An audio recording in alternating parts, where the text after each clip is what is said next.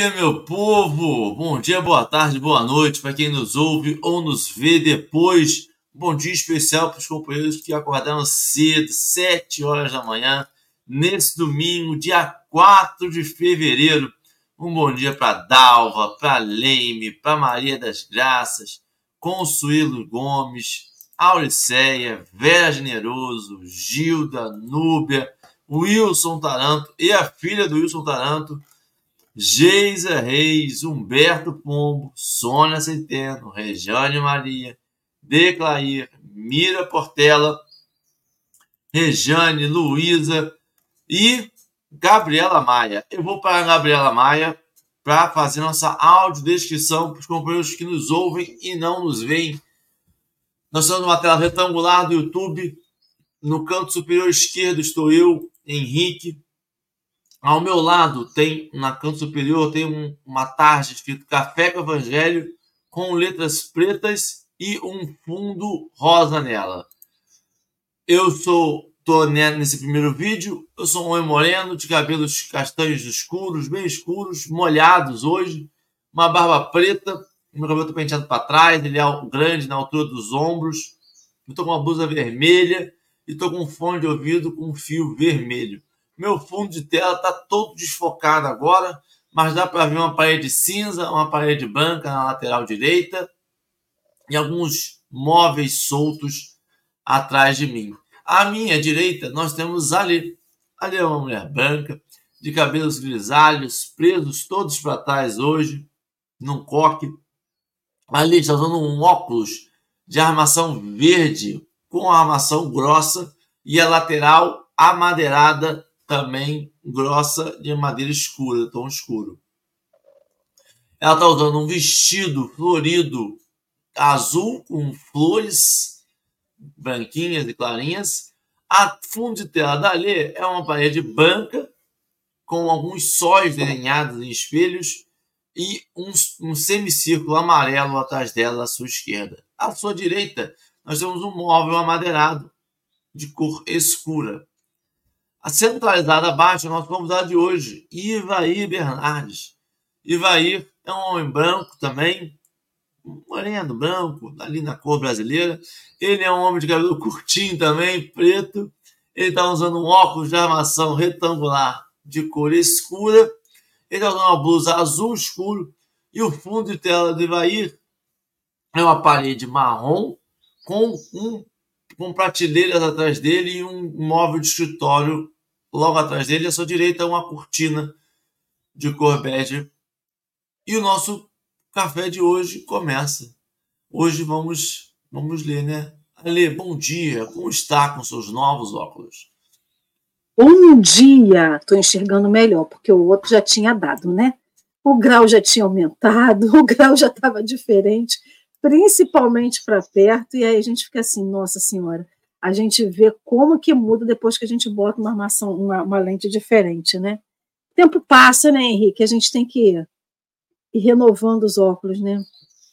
Principalmente para perto. Mas, enfim, que bom que a gente está aqui, mais um domingo, mais um dia de café com o Evangelho, com muita alegria e gratidão por estar aqui, e principalmente por ver os nossos amigos do chat, por ver nossos amigos que aparecem para dar um oi. Então, se você está do outro lado da telinha e está aí nos ouvindo, bota um oi para a gente, seja aí no Facebook, seja aí no, no, no Instagram, no, no YouTube. Dê um alô para a gente, dê um oi. A gente adora conhecer pessoas novas. Então, a gente. É... E outra coisa que é muito importante, né? Compartilhe, compartilhe esse café, divulgue ele nas suas redes de amigos, divulgue ele na sua lista da sua casa espírita, para as pessoas que precisam, porque esse café faz bem para a gente, também vai fazer bem para o outro, né? O que a gente não pode é compartilhar aquilo que faz mal. Agora, aquilo que faz bem, a gente pode compartilhar, ó, indefinidamente. Então, muito, muito bom dia. Muito bom dia para o nosso convidado de hoje. O povo de Bauru vem aqui, vem com vontade, e isso que é alegria, né? Ângela já está aqui desejando bom dia para o amigo de Bauru, e é isso mesmo. Bom dia, Vai. Muita gratidão por ter aceito o convite de estar aqui com a gente hoje. Se apresente para o pessoal aí que, que não te conhece, fora a Ângela, né? E o povo de Bauru. Se apresente para o pessoal que está aí no chat, que vai viver a gente depois. Bom dia, eu estou muito grato por esse convite, né, para estar tá retornando aqui nesse café maravilhoso, é que vocês sempre, todo dia de manhã, nos, nos trazem né, esses ensinamentos, estudos. A Ângela é uma querida, eu estive com ela na sexta-feira, ela foi fazer palestra na nossa casa. Eu só tenho gratidão, agradeço as pessoas que estão aí nos assistindo, que levantaram cedo no domingo, e vamos lá, vamos para esse café gostoso. Vamos lá. Ô, Ale, você estava na escala ontem, não estava? Você poderia fazer aquele nosso resuminho? Porque eu não vou conseguir resumir direitinho. Sem problemas. Vamos lá, povo. Então, o estudo de hoje, a gente está finalizando a parte do estudo de Atos dos Apóstolos, do capítulo 13, versículos 14 a 52. Então, a gente ontem parou naquela naquela parte que logo depois que Barnabé e Paulo chegam em Antioquia da Psídia, que conseguem emprego, conseguem lugar para ficar, que eles vão no primeiro sábado de estadia até a sinagoga para poder é, fazer, né, a, não só escutar a preleção, mas também fazer a sua preleção, fazer a, su, o seu, é, a sua divulgação do Cristo. E aí, depois que eles estão na sinagoga, eles voltam a uma atividade comum e começam a incomodar ao povo lá da cidade, né? principalmente os fariseus. Desculpa. E eles, a gente parou ontem na parte em que é, eles começaram a eu vou dar uma palavra aqui, chantagear, né? mas enfim, os fariseus começam a, a querer montar uma, uma artimanha para poder expulsar Barnabé e Paulo da cidade e começam a chantagear, dizendo que tanto Eustáquio quanto Ibrahim, que são os, os empregadores de Paulo e de Barnabé, que eles seriam banidos, né, que eles perderiam todas aquelas é, condições é, que eles tinham. Então, a gente parou justamente nessa parte da conversa em que eles estavam sendo ali coagidos a sair da cidade é, em razão da perda, da perca de, de condições ali de trabalho uh, de Ibrahim e de, e de Eustáquio. Então, foi isso onde a gente parou ontem. Então, hoje a gente finaliza estudando os itens 94 e 95 com o Ivair. Muito obrigado, Ale. É, agora, ah, vamos botar na tela o link, o texto, e aí vai mudar a configuração. Vai ficar em rosa, fundo rosa, letra preta, o texto à direita, maior, e menor, quadradinho, empilhado, vai ficar eu, a Lê e o Ivair. O Ivair vai, fazer. Ah! Vamos tirar da configuração. A Lê vai fazer a prece inicial e aí a gente começa a fazer nossos estudos. Percebo que ontem a gente já não botou ao vivo. Hoje. Foi, ontem foi sábado. Foi sábado, não foi? Sexta. Sábado. Sexta-feira. Nossa Senhora. Peço desculpa, meu povo. Eu vou fazer uma prece para me desculpar, então. Vamos fazer nossa prece. Quem pudesse, quem se sentir confortável, fechar nossos olhos, agradecer por esse momento, nesse domingo, ou nesse momento em que nós estamos conseguindo ouvir, ouvir esse café, por esse estudo dessa vida, dessa vivência de Paulo, Paulo de Tarso, que sempre significou para a gente, mas agora a gente vai esmiuçando os motivos, a importância dele na divulgação desse evangelho.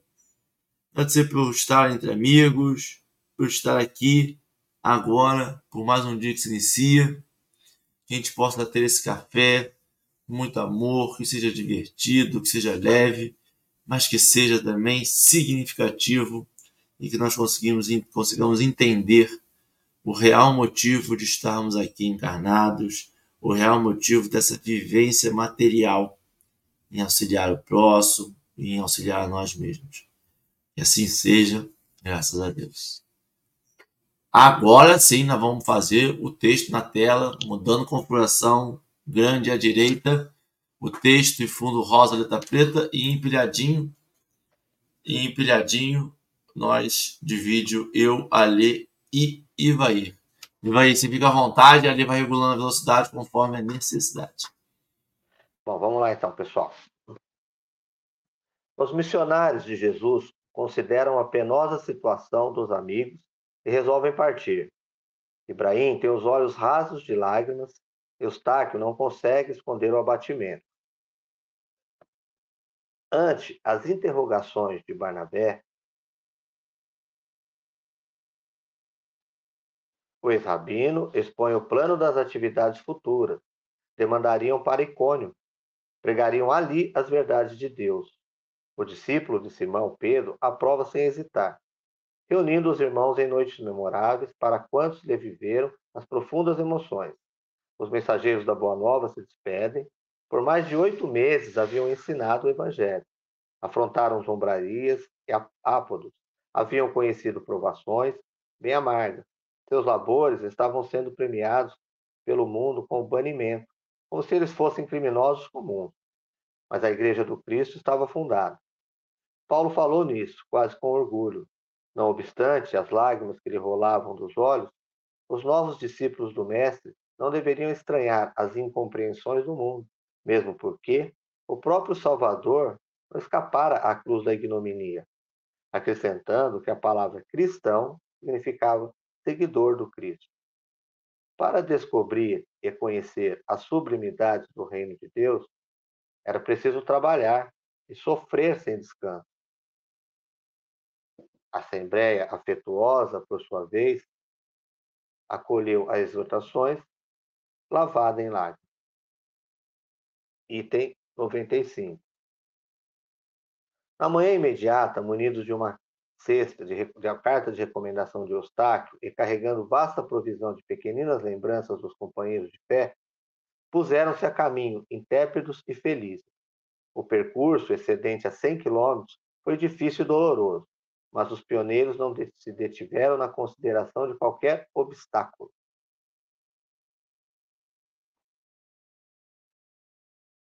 Sim. Bom, pessoal, é, eu, eu queria antes fazer um comentário que a gente tem que ver Paulo assim, né? É, é, essa missão de Paulo é muito grande, é grandiosa. Você ser continuador do Cristo, né? Então isso não aconteceu de repente, né? A gente sabe que isso deve ter com certeza aconteceu muito antes no plano espiritual, né? E quando Jesus então aparece a Paulo, né? Ali aquele encontro, Paulo, o que, que você está fazendo, meu irmão, né? Não é isso que a gente tinha combinado. E um espírito do tamanho de Paulo, quando sabe o que tem que fazer, aí, não, aí nada para, não tem o que para. Aí não tinha, não tinha o que parasse Paulo, né? Então ele ele já estava ali determinado, né? o que ele ia fazer, o que ele deixaria de fazer. Então, é, essa, esses problemas que ele enfrentaria, o espírito dele estava totalmente preparado, né? E quando eles em Cônio, né, na, aliás, em, em, em Antioquia da Psídia, né, já pregavam, Paulo adoece e, e começa aquela o que a lei falou, né, aquela perseguição pelos fariseus em cima dele. E ele foi até onde ele aguentou ali, pregando né, o Evangelho, a palavra de Jesus. Quando essa ameaça, então, em cima de Efraim e Eustáquio cai sobre eles, né, a decisão dele era, deles era partir, né, deixar, então, que, que os amigos ali bem, né, não, não complicar a situação dos amigos perante a cidade, e partiram, então, para Icônio, porque a, a missão dele, que era levar o evangelho, né, fundar uma igreja de Cristo ali, né? As palavras de Jesus estavam feitas, né? Então Paulo estava sempre ciente do que ele fazia, eu acho. Quando ele descobre a missão dele aqui, ele caminha com certeza, nada bateria ele, nada pararia ele a não ser a morte. Então Paulo era bem determinado, era um espírito grandioso. E é o que eu falo, um espírito grande desse tamanho, quando sabe o que tem que fazer, não, não tem como, né? Então eu parto por aí. Eu acho que a missão dele estava, aliás, as metas que ele traçou, uma delas já estava né, cumprida ali em Antioquia. E ele ia continuar para Icônio e para outras cidades que ele ia. E por aí eu acho que a gente tem que é, analisar que quando a gente escolhe o caminho, não é fácil, né? Doloroso, o caminho da porta estreita, que é realmente o caminho que a gente tem que seguir. Então, Paulo, Paulo nos mostra bem que esse caminho não é fácil. Não vamos achar que a gente vai ter vida fácil, porque não vamos. E, e né, é, a determinação dele assim é uma coisa que a gente tem que aplaudir realmente, né? Dele ter esse, essa mudança dele de postura, de atitude e continuar firme, né? Mesmo abrindo mão de tanta coisa que, que Paulo tinha, né? Saulo, na verdade, tinha, se a gente for, for ver, né? E quando eles vão, quando eles saem de lá, deixaram a igreja fundada, né? a, aquela despedida normal de, de sentimentos, porque eles estavam ali convivendo há oito meses, né? mas é, é, era, era, era a missão dele, tá? ele veio para isso, então ele, com certeza, ele caminhou e, e, e concluiu o que ele tinha que fazer. curioso é que essa parte do texto. Posso falar, ou vai, você só parou para beber água? Não, pode falar, Lê curioso disso tudo, eu esqueci de falar lá no resumo, era justamente a parte que o Vai falou, né? Eles estavam operando curas e Paulo, depois né, de algum tempo, ele estava lá três meses pregando na cidade já, estavam três meses ali, e ele adoece. E depois de várias curas que ele fez com os outros, os fariseus começaram a questionar: você cura todo mundo, mas não se cura? Que Deus é esse que você né, que Jesus é esse, que Salvador é esse, que cura todo mundo, mas você mesmo que está aí pregando, você não cura. E aí, uma da questão que ele fala aqui nessa parte do texto, né, nessa parte nova, que eles tinham ficado mais de oito meses em Antioquia da Psídia. Ele botou assim, Emmanuel descreve assim, seus labores estavam sendo premiados pelo mundo com um banimento, como se eles fossem criminosos comuns, mas a Igreja do Cristo estava fundada. E aí eu fico me per, né, minha mente foi para um, um lugar em que a gente faz as coisas para agradar a quem? O que, que a gente faz pelo Cristo ou faz para Cristo e a quem a gente quer agradar? Porque naquele momento é, eles estavam saindo porque a obra deles estava crescendo, eles trabalhavam né, na casa de, na, com Ibrahim e com Eustáquio, a casa de Ibrahim começou a ser, né? Ibrahim cede uma, uma, se eu não me engano, acho que é uma casa dele, ou a própria casa, para que eles pudessem fazer esses encontros semanais, já que na sinagoga não podia, depois do primeiro momento ali na sinagoga. Então os fariseus começam a ameaçar ele de alguma coisa. Então, tanto Barnabé quanto Paulo se compadecem desses amigos, que tanto serviram a eles, tanto estenderam a mão a eles, e resolvem partir. E é sobre isso. Eles estavam indo de coração partido por deixar amigos, deixar uma, um lugar em que eles estavam pregando, mas tinham essa certeza da fundação daquela casa que falava do Cristo, que propagava o Cristo. E aí é sobre esse banimento, né? É sobre essa situação. A quem que a gente serve na casa espírita? A gente quer agradar pessoas ou a gente quer agradar a Cristo? Porque aí logo depois, Emmanuel fala assim: é, os novos discípulos do Mestre não deveriam estranhar as incompreensões do mundo, mesmo porque o próprio Salvador não escapara à cruz da ignomínia, acrescentando que a palavra cristão significava seguidor do Cristo. Para descobrir e conhecer as sublimidades do reino de Deus, era preciso trabalhar e sofrer sem descanso. E é sobre a gente estar na casa espírita fazendo o que a gente faz para agradar pessoas encarnadas e não para servir o Cristo. Porque a gente fica assim, mas eu tenho que agradar fulano, eu tenho que agradar o ciclano. Aí eu tenho que fazer isso porque é, disso, é desse jeito que outra pessoa fazia. Mas a gente está fazendo o trabalho que o Cristo quer. A gente está tentando conhecer essa sublimidade do reino de Deus através do nosso trabalho, porque a gente não vai agradar todo mundo. Foi o que aconteceu com Paulo e com Barnabé eles não agradaram todo mundo daquela cidade de Antioquia da Psídia. Eles, na verdade, desagradaram justamente quem não queria o Cristo. E aí a gente tem que entender que a gente não vai agradar todo mundo, porque talvez todo mundo, por mais que as pessoas estejam dentro do mesmo lugar que a gente, professando a mesma doutrina que a gente, talvez o caminho deles para o Cristo é totalmente diferente que o nosso. E por isso a gente não vai agradar. A gente não vai conseguir unanimidade nas nossas intenções, né, na, no que a gente faz, a gente não vai conseguir unanimidade na resposta que a gente espera das pessoas.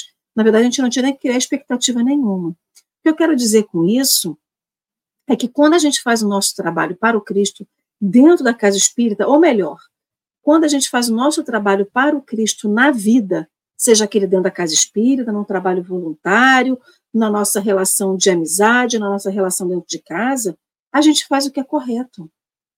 E a gente não vai conseguir que as pessoas digam amém para tudo que a gente faz. A gente quer sempre conseguir conquistar a, a amizade, a afetuosidade, a simpatia das pessoas, mas a gente não vai conseguir.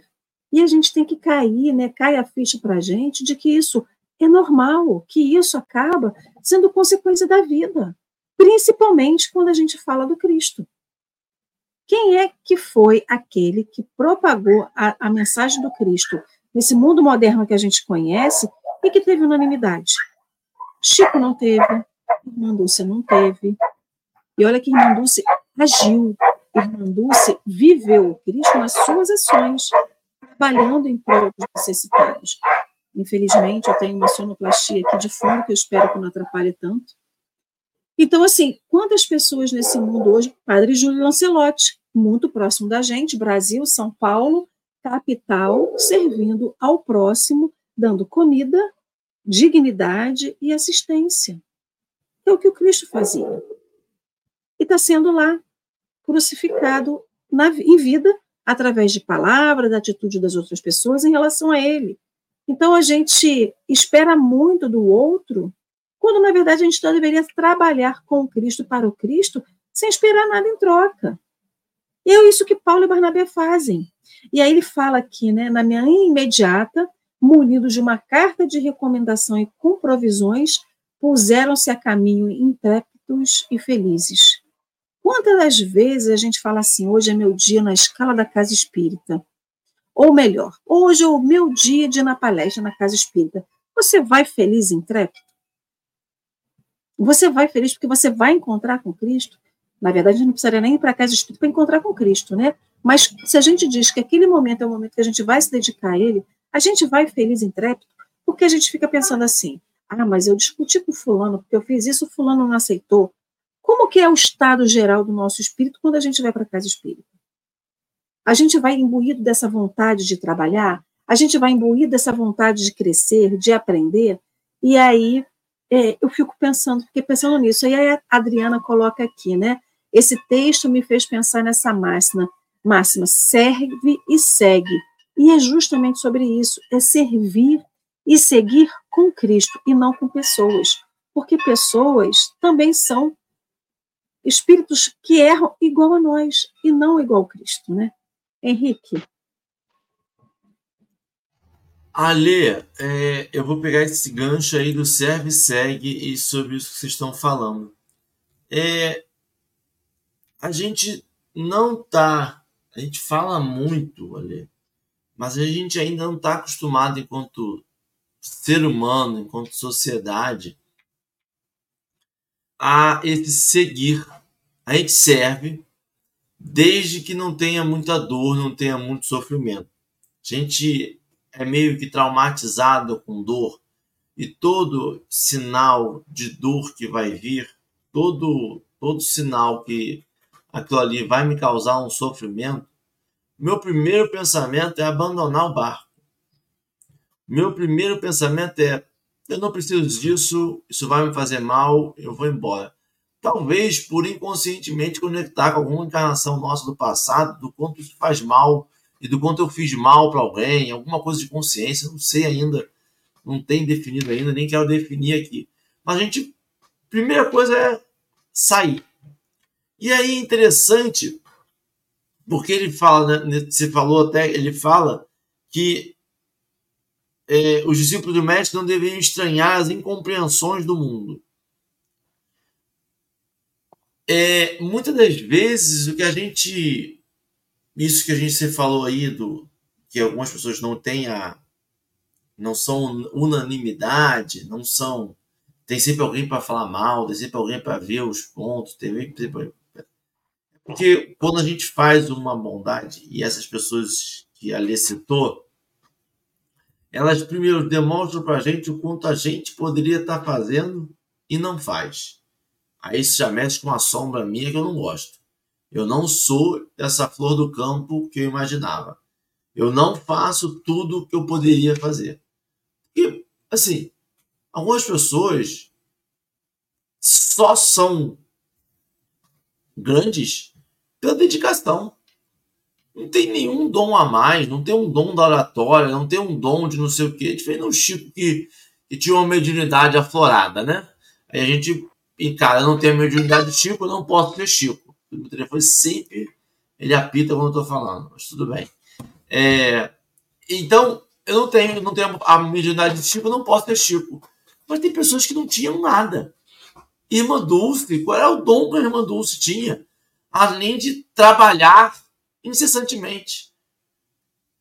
Matheus de Calcutá trabalhava incessantemente. Trabalhava e seguia. Mas esse seguir era sem se desanimar, que não eram de flores. E aí o texto vai me dar uma dica do como a gente faz isso. E aí vai também conta tudo que a gente pensa. A Assembleia, para descobrir e conhecer a sublimidade do reino de Deus, é preciso trabalhar e sofrer sem descanso. Tinha trabalho e tinha sofrimento sem descanso. Para descobrir o quão sublime era o reino de Deus.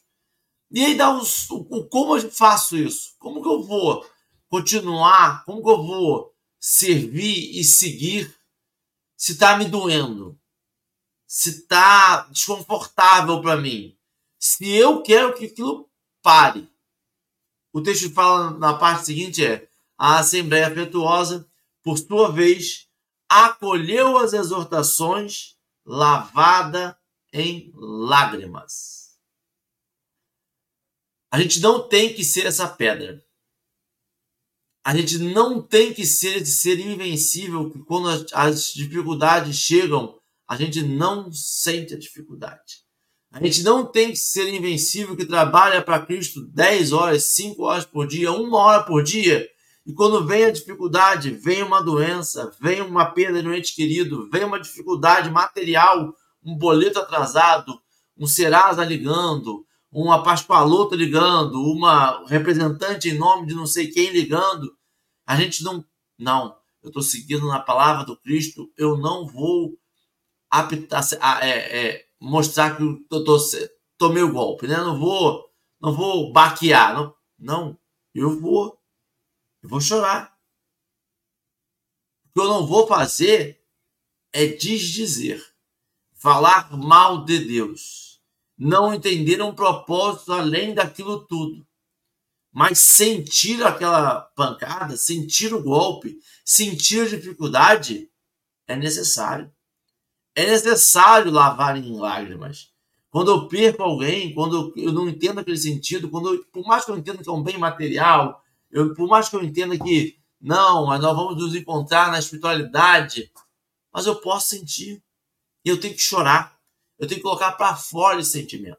Eu preciso colocar para fora. Mas eu preciso colocar para fora e continuar no movimento do Cristo.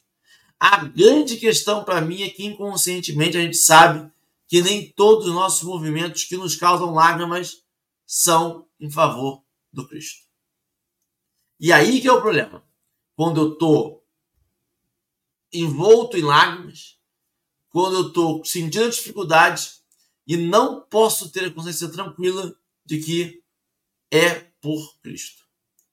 E, com todo respeito, a minha vida não é fazer ser missionário e fundar a igreja, o cristianismo em Antioquia, em cidades e andando a pé. A minha vida é mais simples que isso. A minha missão é menor do que a de Paulo. Eu preciso, nós precisamos ter a certeza de que nós estamos fazendo as coisas em Cristo. Pode ser cuidar de um ente querido, pode ser trabalhar, pode ser ir na casa espírita, a gente precisa, porque a gente tem uma diferença, Eva. Eu não sei se vocês têm, eu tenho muita diferença. Um dia que eu não faço, não vou numa casa espírita, e a gente fala ir na casa espírita porque ali é um local dedicado ao trabalho. É muito difícil você achar um, uma, uma, uma ajuda para o próximo no meio de uma praia, no meio de um Sesc Verão, um show de Paralamas do Sucesso. Você fala, agora vou para me dedicar ao próximo.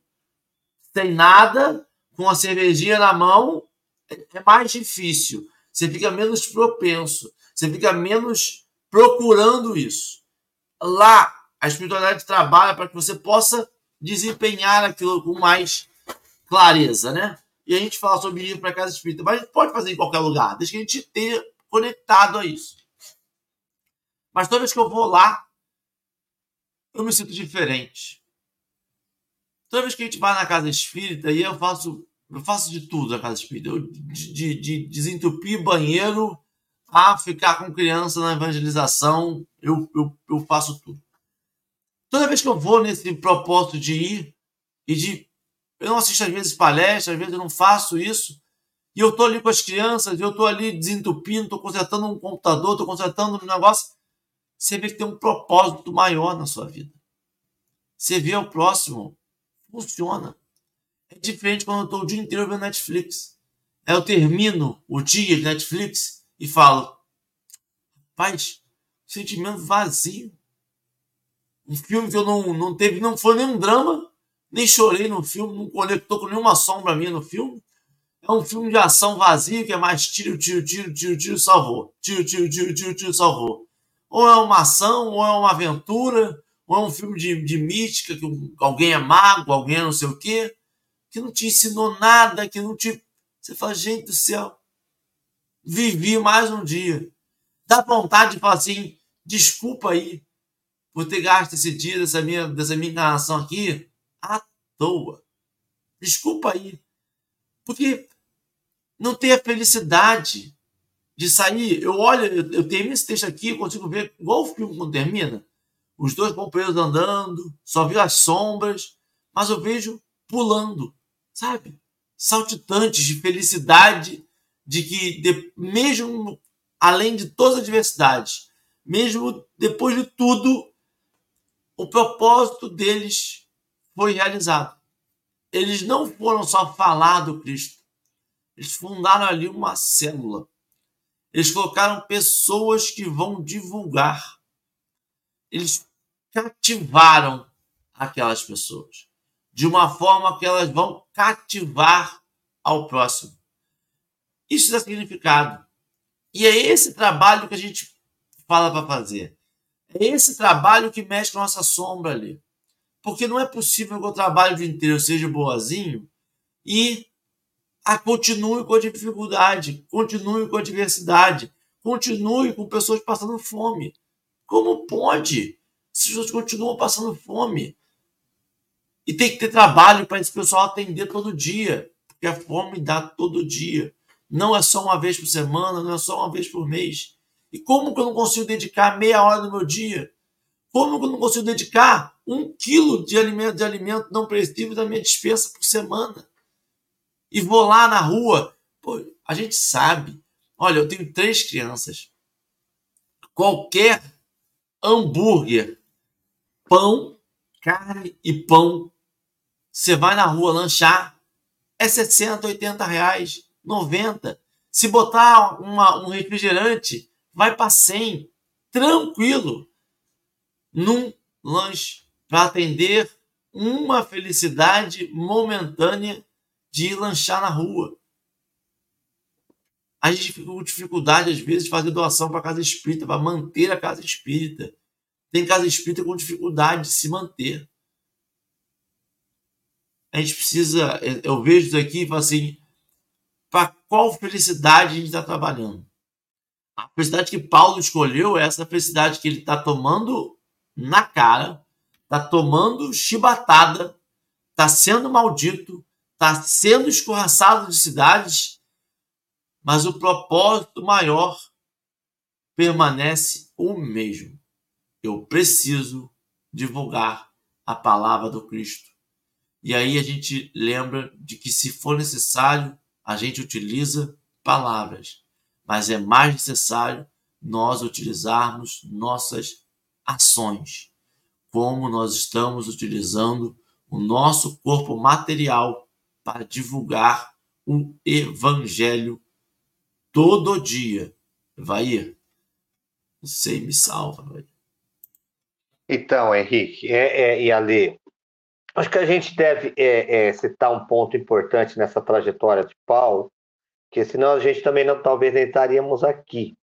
Quando ele volta para Jerusalém, e que ele, ele encontra ali é, Tiago maior morto, Pedro fugido, e Tiago menor tentando destoar a, a igreja de Cristo, indo né, para o lado meio dos fariseus ali, e aí ele, ele toma essa decisão, né? Ali eu acho que foi um ponto determinante dele falar: não, eu vou, eu vou pregar o evangelho, eu vou levar Cristo para esse mundo todo, porque ele sai dali de, de Jerusalém determinado, já conversando com Barnabé, nós vamos numa, numa missão, e essa missão é levar, é, o, né, fundar a Igreja de Cristo para toda essa região. Então, é, é, dentro mesmo ali, como que você, encara que um próprio líder ali, que você deveria ver aquele líder remando para um lado, ele está remando para o outro, né? E dentro de uma casa espírita, se você pegar o grupo, hoje, hoje com as redes sociais, com os, os WhatsApp, você tem essa noção bem clara. É, você tem 300 e poucos é, é, trabalhadores no grupo de trabalhadores, 20 e 30 que trabalham, não mais que isso, né? Então, é, é, até onde né, a gente vai é, cai no que o Henrique está dizendo, né? Eu saio e vou me divertir, mas eu não tenho meia hora para ir numa casa espírita, né? Eu também sou desses, Henrique. Eu acho que eu já fiz de tudo na casa espírita, desde evangelização infantil, a desobsessão, palestra. Hoje, graças a Deus, eu coordeno uma reunião pública, mas foi um trabalho que a gente vai, né? Algando e a espiritualidade vai nos conduzindo, né? como foi feito com Paulo, eu acredito, né? Então nós somos assim, é, é, continuadores de Jesus. E por sermos continuadores, eu acho que a gente, esse café é, é, é de suma importância. Todo o movimento que a gente faz em prol da doutrina, em prol do que a gente tem que fazer, né? E superar os desafios, obstáculos, como Paulo fez, né? Passando por cima, se dedicando, mostrando que é isso que nós temos que fazer porque senão as outras vão sufocar. A gente já tem o preconceito de ser espírita, né? Que não é fácil você bater no peito e falar, eu sou espírita. E, e, e se a gente se esconder, aí como é que vai fazer? Daqui a uns dias a nossa a doutrina espírita acaba. Então a gente tem que bater no peito, não, eu sou espírita, fundar, plantar sementes, ser Paulos, né? Ser Paulos de Tarso. E, e se dedicar realmente, porque a nossa doutrina hoje precisa muito disso. Ale? Uma coisa curiosa é que esse negócio do serve e, e segue, seguir não quer dizer que a gente tenha que sair que nem Paulo e Barnabé, fundando outras igrejas. Servir e seguir o Cristo é seguir até ficando parado no mesmo lugar. Porque a gente, quando ouve, né, serve e me segue, parece que a gente tem que levantar e ser que nem Forrest Gump sair andando pelo planeta Terra, correndo, andando. Por mais que às vezes eu até tenha vontade de ser um pouco de Forrest Gump, sair andando por aí, né? Mas não dá. Enfim, então a gente tem que servir aonde a gente está. Servir no nosso trabalho. Eu falo muito do trabalho, gente, porque sempre é um calcanhar de meu calcanhar de, um dos meus calcanhares de Aquiles, né? Então, servir no trabalho, servir no seu grupo de amigos, servir aonde você está de verdade. Servir quando você encontrar um anônimo na rua pedindo ajuda. Servir quando você estiver no transporte. Eu que uso muito transporte público, a gente vê muita coisa, né? Então, é servir aonde a gente puder. A gente tem que sair a pregar e fundar outras igrejas, outras religiões, outras casas espíritas. Se preciso for, ah, eu saí do Brasil, estou indo morar num lugar que não tem casa espírita. É diferente serve do jeito que você pode, seja fundando uma casa espírita onde não haja uma casa espírita. Ah, não posso fundar uma casa. Pelo menos estabelece o evangelho no lar, que seja na casa de alguém, um, um evangelho do lar coletivo, entre pessoas, A nossa casa espírita minha de Henrique, onde a gente está, em das Ostras, ela nasceu assim, de um evangelho no lar que tinha entre um grupo de amigos e ela cresceu. Então, assim, o que Jesus nos pede é exemplificação. E exemplificação onde estivermos. Aí alguém botou aqui na casa, alguém botou aqui, a gente não precisa estar na casa espírita, é lógico. A casa espírita ela tem uma egrégora de proteção a Renata, isso aí. Ela lá tem uma egrégora que nos convida e nos equilibra quando a gente chega descompensado, justamente nos auxiliando. Mas aí você vai falar assim: ah, tá, mas eu tenho que estar na casa espírita para ter isso? Não, a gente pode ter essa egrégora na nossa casa se a gente faz o evangelho no lar. Fala, Henrique. É isso, ali. Eu posso ter se eu estiver fazendo lá, mas para eu fazer isso, eu, gente, eu, todo, toda a minha humildade do mundo, assim, eu sou falho. Tem, tem semana que eu não faço evangelho no lar. Tem semana que a corrida vem e eu não consigo fazer evangelho no lar. E aí eu não, não posso achar que eu vou ter na minha casa. Ah, mas eu faço café com evangelho quase todo dia. Eu não posso crer que eu vou ter na minha casa a mesma predisposição para a espiritualidade que na casa espírita. De novo, a gente viu o nosso Lar 2? Todo mundo no chat viu o nosso Lar 2? Todo mundo viu? Vale a pena entender o nosso Lar 2. Nosso Lar 2 diz um pouquinho sobre isso. Diz sobre esse trabalho da espiritualidade e o que, que são essas casas espíritas aqui. O que, que é essa casa espírita? Essa casa espírita é apenas um local onde 50 pessoas, 100 pessoas, 10 pessoas, 5 pessoas começaram a ler um livro e dali começou a vir mais gente, aí eu preciso de. Ou a gente entende que a casa espírita é utilizada pela espiritualidade para direcionar esses espíritos encarnados e desencarnados que necessitam de auxílio. Então tem um trabalho maior ali da espiritualidade. Ali é um, é um, é um ponto central. É um ponto em que a espiritualidade se conecta diretamente ali. Eu não posso crer que aqui. E, e outra, para eu ter essa certeza de que eu consigo tranquilamente, sem necessidade nenhuma, sair na casa espírita, eu tenho que estar muito alinhado com o evangelho. Eu tenho que estar. Não, Henrique, mas olha só, a Kátia, a, Janaina, a Kátia botou aqui assim, né?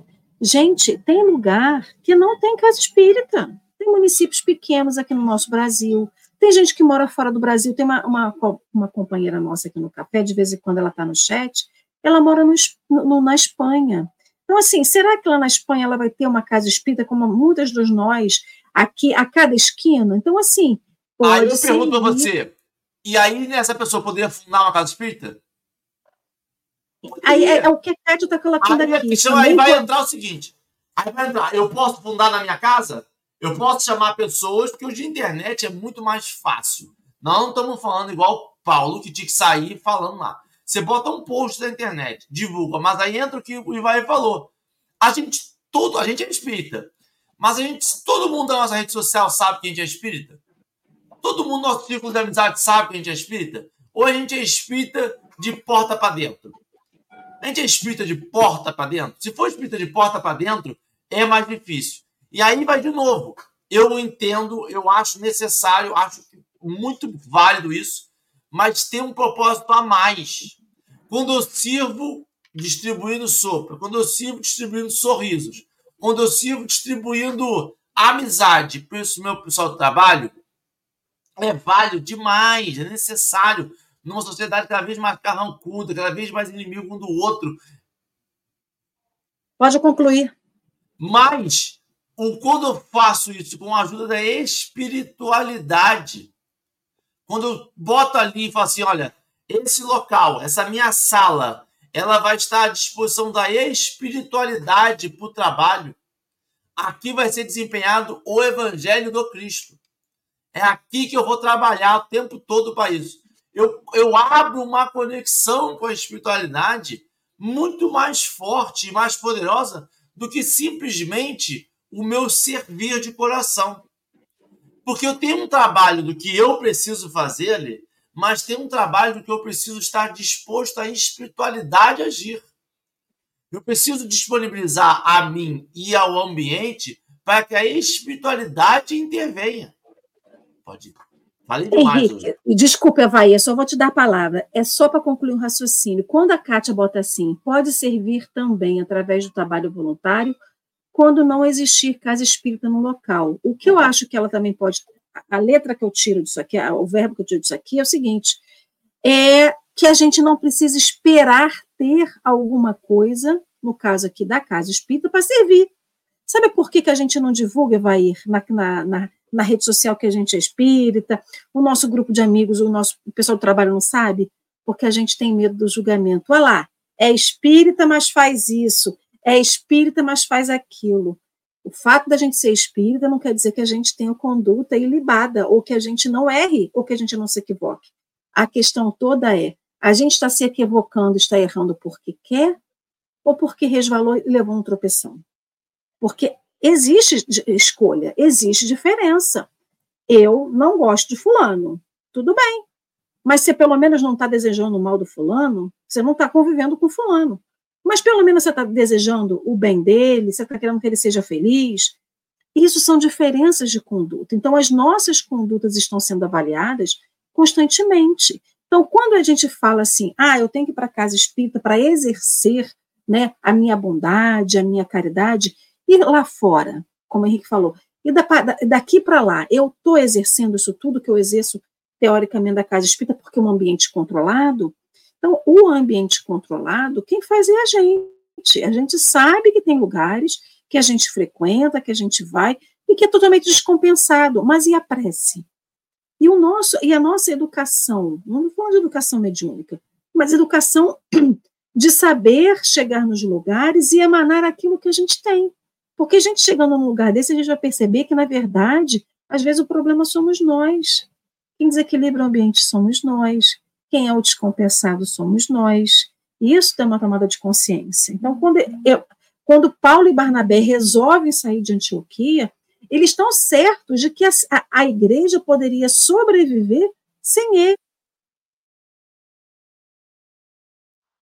As espíritas, se a gente sair, sobrevive sem nós. O trabalho voluntário que a gente está, ele tem que sobreviver sem nós. E é isso que serve com Jesus. É a gente não criar uma dependência dessas pessoas a nós. Então, assim, todo o trabalho que a gente está contido, nós, primeiro que a gente não é insubstituível, né? Mas todo o trabalho que a gente está contido, ele tem que sobreviver sem a gente. Servir com Cristo é servir para Ele, independente se a gente vai continuar aqui ou não. Então, assim, eu não estarei. Será que eu ficarei até morrer na, aqui no, no corpo físico, aqui em Rio das Ostras? Será que eu ficarei na suave caminho até eu desencarnar? Será que eu continuarei em, tá, com o meu grupo de amigos até eu desencarnar? Essas pessoas vão sobreviver sem mim, essas pessoas vão ficar sem mim, né? Mas, enfim, eu só queria pegar aqui um, um comentário para Evair, porque me disseram aqui no chat, um passarinho verde me contou que Evair tinha né, uma peça, tinha um, uma companhia, e que ele foi que nem Paulo e Barnabé, né? Que independente de tudo, ele sobreviveu e serviu e seguir. Você quer contar esse exemplo, Evair, para gente? Posso contar, mas eu queria contar uma historinha antes rápida de um, de um amigo espírita, já antigo, que ele conta uma história assim para gente, né? Ele conheceu um casal, e esse casal era evangélico. E o marido parece que, que dentro da igreja, nada contra a igreja, pelo amor de Deus, gente, é assim, só a história que ele, conta, que ele conta. Ele não foi escolhido para um cargo dentro da igreja. E ele se revoltou com aquilo. Pô, eu tô aqui tantos anos e não me puseram é, nesse cargo. E a esposa falou, pô, mas vamos conhecer o espiritismo. Na minha família é espírita, você tem tanto preconceito e tal. Acabou convencendo ele. Mas o, o, o detalhe dessa história é assim, ele Naquela época não tinham, tinha muitas pessoas não tinham carro e tal, e eles tinham que ir de ônibus, né? Ah, mas eu não vou numa casa espírita aqui, nós temos que ir em outro bairro. E eles saíam com a Bíblia. Eles colocavam a Bíblia embaixo do braço, ele só aceitou dessa forma. Entravam no ônibus, né, para que as pessoas em volta, os vizinhos, achassem que eles estavam indo em outra igreja, talvez, porque ele saiu daquela, mas ele estaria em outra. Não para uma casa espírita, né? Então, acho que a gente não precisa desse tipo de espírita, né? Que, que usa a nossa doutrina e, e não assume. Então, Paulo assumiu o que ele queria e fundava as igrejas em nome de Cristo. É isso que a gente tem que fazer. Agora, o, o, nosso grupo, ele foi fundado em 2019, na nossa casa espírita, ele chama Cisco de Amor. Nós estamos na nossa quarta peça. Ontem a gente teve a última apresentação da peça Clara de Neve, O Reino Alto. Casa lotada, casa cheia. Gente, graças a Deus, as apresentações é isso. Nós não cobramos ingressos, a entrada é um quilo de alimento não perecível, que é revertido para as famílias carentes aqui de Bauru.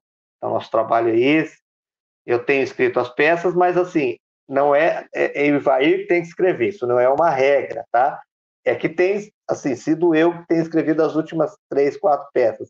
Mas qualquer um, se vocês tiverem aí um enredo legal, um roteiro legal, manda pra gente. A gente trabalha e, e apresenta, tá? E está sendo muito, muito legal isso, muito, de muito aprendizado, né? A gente vê pessoas que chegaram na nossa casa, assim, totalmente perturbadas, obsidiadas, e hoje fazem parte do nosso grupo, assim, alegres, felizes, que não conseguiam falar uma palavra, hoje já chega no palco, já sabe? Então esse trabalho está sendo muito legal, muito, muito, bom fazer, muito gratificante. E, e é isso aí. Tem no YouTube, se vocês quiserem, depois eu mando o link das peças, assistam, são muito lindas, muito legais. A do ano passado foi uma comédia espírita, assim, muito bacana, e esse ano foi muito emocionante. E é, é isso aí, né? Eu acho que a gente tem que. É, é, os bons exemplos são realmente para ser seguidos, né? Eu tenho um amigo que ele brinca comigo assim, ele manda uma figurinha que eu gosto, eu reposto. Ele fala, ah, mas tudo que eu ponho, você fala, ah, mas é assim, a gente tem que. O que é bom a gente tem que propagar, a gente tem que né, divulgar. Eu vou ficar guardando para quê? Né? Então é isso aí, gente. Eu acho que estamos nesse caminho, né? Eu acho que dentro da Casa Espírita é isso aí. A gente tem que realmente dar oportunidade para quem chega com vontade, porque não adianta você ter 300 trabalhadores e 30 trabalhar, né? Então, vamos seguindo na, na nossa doutrina aí. E, e, o, que, o que me deixa feliz, assim, é que no censo, no último censo, nós somos 2% de espírita no Brasil. Porém, nós temos de 20 a 30 milhões de simpatizantes. Então, vamos buscar esse, esse pessoal, né? Vamos buscar essa galera aí para que a gente possa estar tá, né, crescendo essa Igreja de Cristo.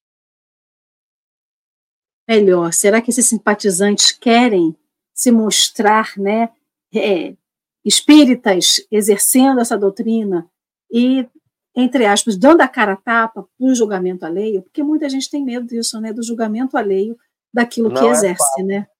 É, não é fácil ser espírita, com certeza. A gente tem, a gente sabe o que, que a gente passa, né? Mas com muito orgulho. Melhor tá bem melhor, é, é tá consciente, é, tá, é, tá alinhado com a sua consciência é a melhor maneira de agir, né? Só para poder pegar esse gancho, Henrique, fazer a minha consideração final, te dar a palavra e o Ivaí, é só para lembrar, algumas pessoas colocaram aqui no chat, a casa espírita, gente, ela é super importante. Ela é lugar de acolhimento para encarnados, a gente sempre fala dos encarnados, mas principalmente lugar de acolhimento, de resgate, orientação e cuidados para os nossos irmãos desencarnados que ainda encontram-se na espiritualidade sem é, perdidos ou porque né, não, não tomaram consciência do, seu desencarne. Então, o quanto é importante o trabalho da casa espírita. Então, assim, se a gente tiver que servir e seguir na casa espírita trabalhando, que seja. Se a gente tiver que servir e, e seguir com o nosso trabalho voluntário, independente de religião, que a gente sirva e siga, mas é isso, alinhado com o trabalho do Cristo, que é o amor ao próximo, o respeito ao próximo, a dedicação ao próximo, sobremaneira a Jesus e a Deus, e de consciência tranquila, porque está fazendo o que é correto, independente do medo, independente da, do temor do julgamento alheio. Porque se o padre Júlio Lancelotti ficasse preocupado com o julgamento alheio, o trabalho dele não tinha nem seguido adiante. E é sobre isso, é trabalhar, servir com Cristo e sabendo que o trabalho dele, a, o nosso o nosso grande objetivo é justamente isso, é descobrir e conhecer as sublimidades do reino de Deus e trabalhar sem descanso, né? Então é isso. Agradeço aí muito a Evair, Henrique. Henrique está contigo. Ele é, não tem nem muitas considerações, não. A gente já falou bastante sobre isso. É, vou desejar aqui melhoras para a Declair, que está com, tá com dor e já se ausentou, melhoras. É, e que a gente tenha. A gente tem que olhar, para mim, essas histórias, esse, esse, essa vivência de Paulo e ter coragem, sabe? Ter coragem para poder dizer que é espírita, para poder trabalhar para o bem, para poder, muitas das vezes, ir contra essa realidade material que se impõe para a gente, de que é muito bom o cheiro de coisa nova, é muito bom é, a sensação de você trabalhar e você conquistar algo.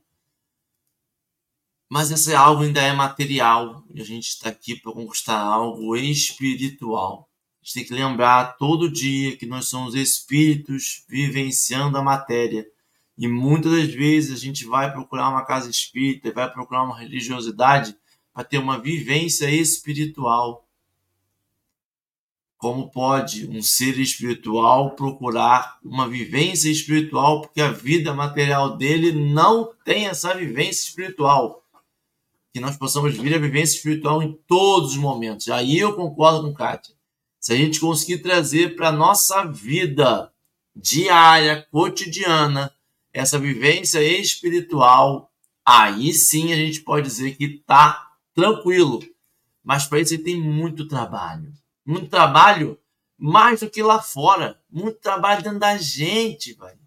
Porque tem hora que o que eu quero é a vida material mesmo, é a felicidade aqui agora. Eu não quero pensar, sabe? A gente fala sobre coragem. É muito, tem que ser muito corajoso para todo dia você falar assim: o que eu posso melhorar amanhã? O que, que eu fiz de errado hoje? E às vezes o fazer de errado hoje é não ter ajudado. É ter, não ter aberto a janela. É saber que você tem 50 centavos ali e não dá para comprar uma paçoca, aí você fala assim: vou nem abrir porque não dá para comprar paçoca. Em vez de abrir dar 50 centavos. Fala assim: ó, não vai dar para comprar, mas tá para ajudar. Vai lá, meu amigo, boa sorte. Isso. Desejar boa sorte, falar saber o nome das pessoas, motivar alguém, não custa nada. Então, a gente pega isso aqui e, e, e, seja pelo menos, se eu não consigo ser Paulo, eu quero ser pelo menos a assembleia afetuosa que vai motivar Paulo a trabalhar mais. E, e, e isso eu posso ser as pessoas que vão na casa espírita e saem falando mal da palestra sai falando mal da, da, da, da, cantina que não tinha o salgado tal, que compraram todos salgados. Eu estou motivando as pessoas que estão trabalhando? Não estou. Então que a gente possa, pelo menos, motivar as pessoas, dar bom ânimo a elas. Eu falei que não ia falar e falei. Vai, muito obrigado. Considerações finais, por favor, a gente fazer a peça. Bom, Henrique, é sobre enxugar a nossa lágrima e, e cuidar dos outros, né? Ontem a gente, ontem nós tivemos no dia da apresentação a morte do pai do nosso sonoplasta, cara. Só que nós tínhamos um teatro lotado com 350 pessoas, né? Não tínhamos outra pessoa que sabia a peça ato por ato, cena por cena, mas tínhamos um grande amigo, né? Um espírito amigo que veio, a espiritualidade trabalhou, enviou ele, não, eu faço. Então, com toda a dificuldade que nós tivemos, porque ele não conhecia a peça como, como o outro conhecia, e a gente conseguiu apresentar, né? o pessoal também entendeu que houve algum problema ou outro, e, e a gente estava ali com o coração também é, apertado, porque era o pai de um irmão nosso que tinha né, é, voltado para a parte espiritual. Então é isso, é, é sobre enxugar sua lágrima, é cuidar das pessoas, porque nós tínhamos esse compromisso. Então, era 350 pessoas esperando aquilo. A gente não podia simplesmente, não, não vamos fazer, né? claro, com todo o amor, todo o carinho, esse amigo nosso, o pai dele, né, seja recebido e foi, a gente cumpriu a nossa obrigação. Eu acho que é por aí. Então, eu gostaria então, né, de que a gente elevasse o nosso pensamento para agradecer a Deus, a Jesus, essa oportunidade, né, o, o, grupo do café que toda manhã nos traz, né, essas reflexões, essas mensagens, para que a gente possa é, está aprendendo sempre, fluindo, entendendo que nós estamos aqui de passagem, que aqui nós temos que é, servir. Não viemos aqui para passear, para de férias, nós viemos para servir. Servir e toda oportunidade, como o Henrique falou, dá os 50 centavos, não dá para comprar uma, paçoca, mas dá para ajudar a comprar. Então, toda ajuda que nós pudermos fazer e nos dispor e nos doar é importante. É sobre isso, sobre evoluir. Gratidão e que assim seja. Obrigado. Muito obrigado, Bahia. É, fazer uma pecinha para gente. Bom, eu peço então que, né, que, que Jesus nos agradeça, que a gente possa então é, passar esse domingo bem, né? Já começamos muito bem nessa companhia desses amigos maravilhosos do café, do chat que nos assistiram, que, né, que ficaram nós esse tempo, essa uma hora. É cedo, mas é, é aí que é gostoso, já começar o dia bem. Então, Senhor, agradecemos por essa oportunidade, agradecemos por estarmos aqui, por ser esse ponto de luz, né? Tentamos ser, né? Esse ponto de luz que possa estar levando luz, é, ensinamento, essas histórias para que as pessoas possam né, olhar e entrar e entender que estamos aqui, né? Estamos aqui e estamos para servir. Esse é o principal objetivo da nossa vinda aqui. Eu agradeço e Jesus nos abençoe. Que assim seja.